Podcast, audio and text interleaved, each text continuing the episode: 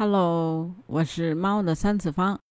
二零二二年六月十七号啊，经过这个中央军委批准，中国第三艘航空母舰命名为中国人民解放军海军福建舰，舷号为十八。那说这个什么意思呢？今天是建军节，也是建军九十五周年，所以祝各位军人们节日快乐。也谢谢你们，有你们保护，我们觉得很安全，很安心。不知道你有没有想对他们说的话？欢迎你评论区留言哦。其实我最早对这个，呃，航空母舰啊有认识的时候，还是我小的时候。我舅舅啊是一名海军，也是，但是他现在已经退伍很多年了。然后呢，之后呢，认识我老公之后啊，就是我们在一起玩游戏。游戏叫那个《战舰世界》，从那个里边我才对这些，呃，舰船有一定的认识。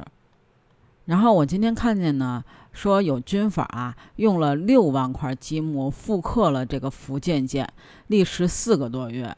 这个比桌子还大的设计图堆成山的积木块，远看那气场真的是一比一还原，近看。雷达、电动升降机、动力系统、可收放的锚、舰岛全部都 get 了。那你说咱这个第三艘航母啊，那它是一个什么样的概念呢？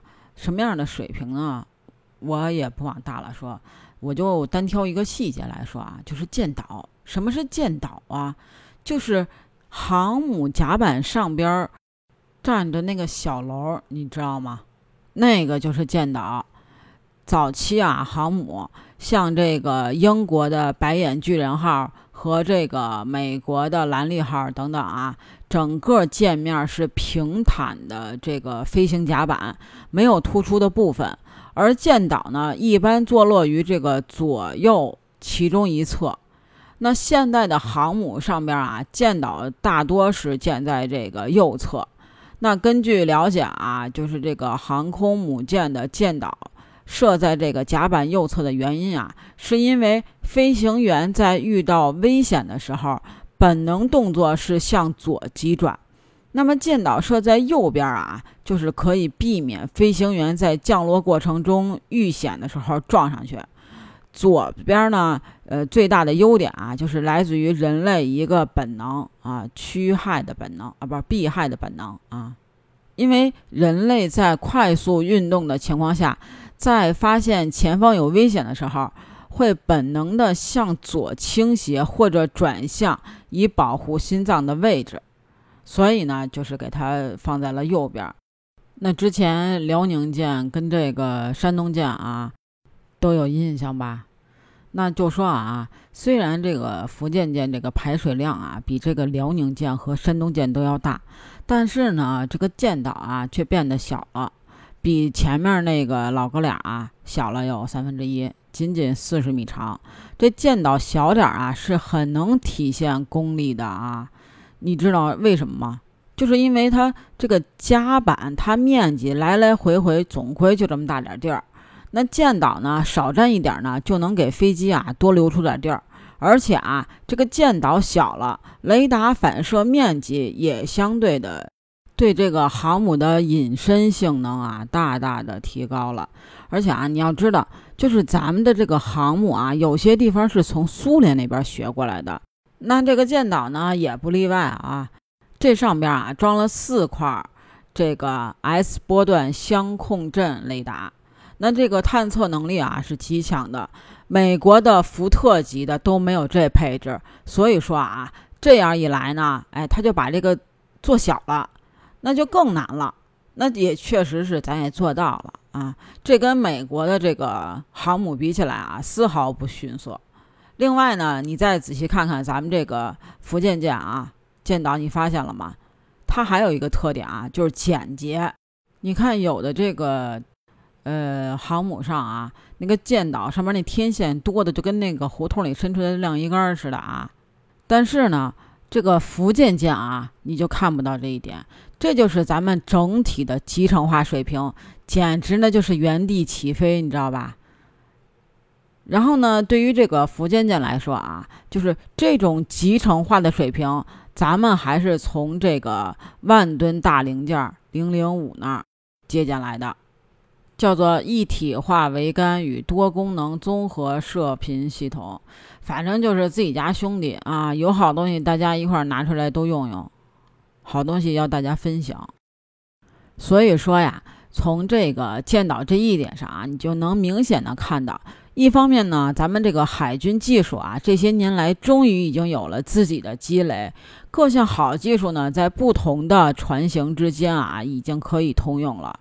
那再有呢，就是在这个，咱们在这个呃最早苏联的底子上啊，已经逐渐走出了咱们自己的路子，更符合我们自己的要求，也更加匹配咱们的设备。装备，而更重要的呢，这还仅仅是我们的第三艘航母。那接下来呢，我们还会有第四艘、第五艘，甚至更多。那我有一个想法呢，就是说，呃，未来零零四号啊，可能是跟这个福建舰差不多。那怎么说呢？就是一级舰。那为什么呢？就是我觉得啊，首先第一点就是说，呃，我们看这个福建舰八万吨的。这个排水量啊，甲板面积非常大，可能比那个呃福特级的略小一点点，但是它有这个电磁弹射，那么预警机和这个四代机啊都可以上了，战斗力呢也是很强大了。现在唯一一点纠结的啊，可能就是这个核动力啊跟这个常规动力这个区别。那么其实啊，核动力有核动力的好处，常规动力也有常规动力的好处，就是各有千秋。那就比如说啊，这个常规动力它维护起来呢没有那么复杂，相对简单。中期大修呢，它间隔呢也比这个核动力的航母要短。据这个美军自己统计啊，以这个一年为单位。那么一艘常规动力的航母比一艘这个核动力航母在任务区部署的时间就要多出一个月，所以常规动力航母啊有它的好处。那么第二点呢，就是这个战斗力啊，这个常规动力的福建舰，那它是八万吨，因为你要是做十万吨的话，它可能就是动力上就不足了。那八万吨，那么承载这个。基建的数量一定不如这个十万吨带的那么多，嗯，肯定是要少的。但是你像这个预警机啊，你这个四代这个战斗机啊，这些都是可以在这个电磁弹射上都可以上。那么其实啊，足够我们在现在这个条件下，人民海军的使用，那用它来换取时间，我认为它也是可以的啊，很值得。那第三点呢，就是这个风险。你看这个福特级啊，福特级之前呢，这个尼米兹级还是核动力航母啊，十万吨级的。那福特级呢，还是核动力，它只是核动力换个核动力，但是依然会出问题。所以你看啊，到现在为止，这个福特级还是没有形成这个战争力。那么呢，嗯，还是会遇到这个技术中的问题。所以我们这个福建舰啊。嗯，虽然在这个常规动力之前，在这个其他舰上都验证过，但是呢，它也是在验证，逐步的验证，慢慢的成熟。所以我说啊，就是零零四这个产物啊，可能是会跟这个福建舰差不多，但肯定是这个一级舰。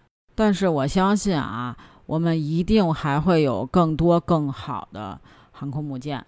到那个时候啊，全世界都会见证这条东方巨龙彻底的苏醒。